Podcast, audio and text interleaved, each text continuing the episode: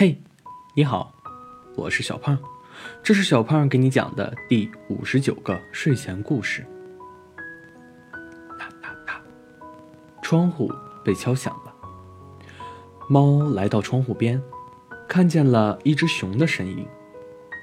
猫打开门，冰凉的雪粒子呼啦一下冲进来。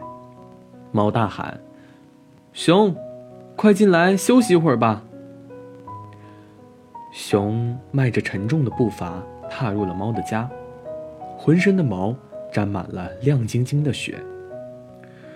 去火炉边烤烤吧，猫提醒道。熊僵硬的点了点头，走到火炉边坐下。你不冷吗，熊？外面可冷了。猫好奇的询问道。不冷。熊摇了摇头。我有这个。熊摸了摸脖子上的围巾，那是一条十分鲜艳的红色围巾，又短又窄又小，勉勉强强在熊的脖子上围成一个圈，松松的打了个结，别扭又好笑。你不说我都没看见，而且这么小的围巾能保暖吗？猫问道。能给我看看吗？嗯，当然可以。熊迟疑了一下，下意识地摸了摸柔软的围巾，摘下来递给猫。猫拿到围巾，眼前一亮，顺手围了一下，咦，正好。谁给你的？为什么给你？你为什么要带着它？猫一连抛出三个问题，显得有些急切。问的熊有点懵。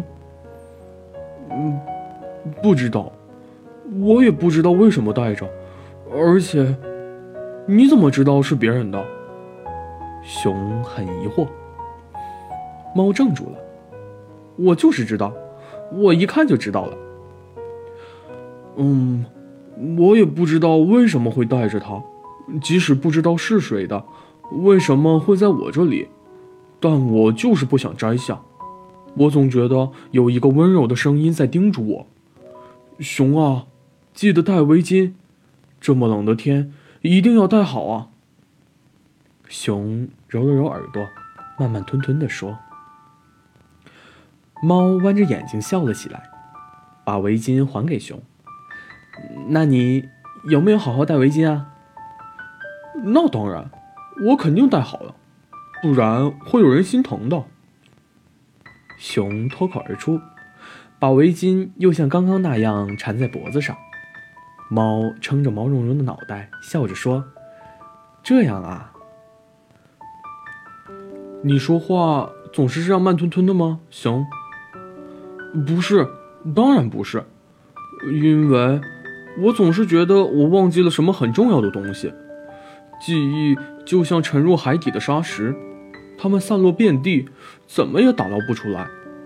我总是在想，想得脑子疼，却怎么也想不起来。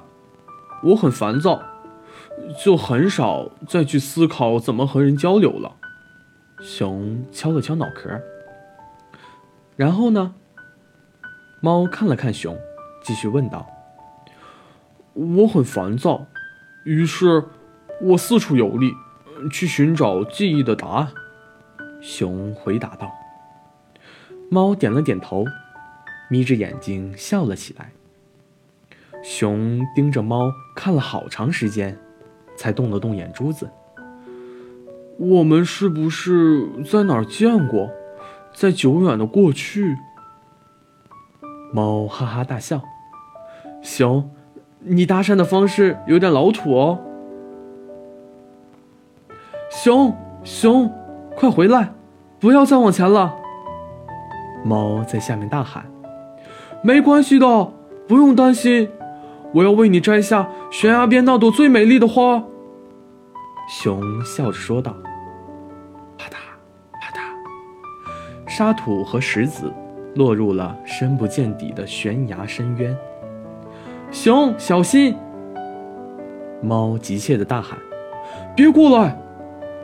熊大声警告。熊弯着腰，小心翼翼地向那朵花靠近，并且摘到了那朵花。熊笑着看向猫，咔嚓，熊脚下的土层出现了一道断痕，同时它脚下的土地也瞬间崩塌，熊落入了悬崖。熊，猫不顾一切地扑向悬崖，也掉了下去。幽深的悬崖底部是一片湖水，它们还算幸运。嗯，熊。水渐渐漫过头顶，侵入口鼻，猫逐渐失去了意识，在昏迷的边缘，它落入了一个温暖的怀抱。熊啊！再次醒来的时候，猫已经在岸上了。熊呢？熊！猫急切地向周围张望，却发现身边空无一物，只有那朵悬崖上摘下的花。那朵花残缺不堪，湿漉漉地躺在那里。那是一只熊的真心啊！猫在山谷下建了一座小木屋，把那朵命运多舛的花做成了书签，夹进它与熊的故事里。猫摸了摸脖子，突然意识到自己的围巾不见了，那一条红围巾。还记得那一天出门之后，猫围上了红围巾。却发现熊脖子上光秃秃的，质问道：“熊，你的围巾呢？”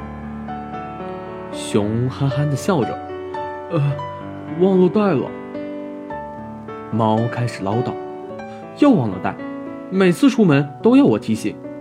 熊啊，这么冷的天，围巾一定要带好，不然会冷的。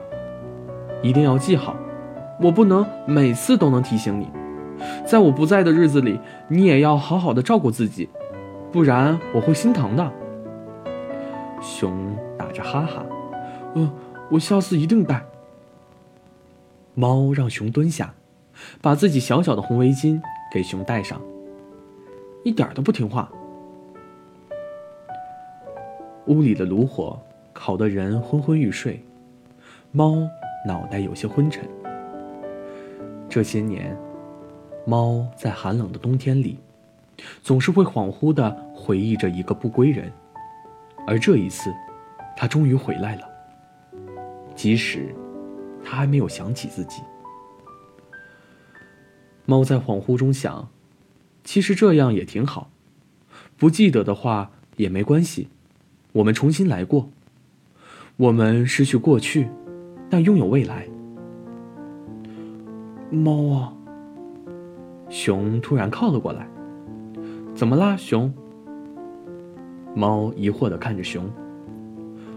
我想，这条红围巾似乎更适合你。我想，我想把这条红围巾送给你。熊又靠近了一点点。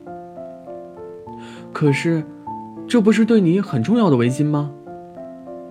猫眨了眨眼睛，笑着问熊：“对啊。”呃，对我很重要，很重要，我绝对不会离开我的红围巾的。熊的眼神坚定，把那条红围巾递了过来。猫又重新围上这条红围巾，靠在了熊的身上，真的很暖和。好了，故事讲完了，故事来自微信公众号“睡前故事糖果屋”，我们下次再见。晚安。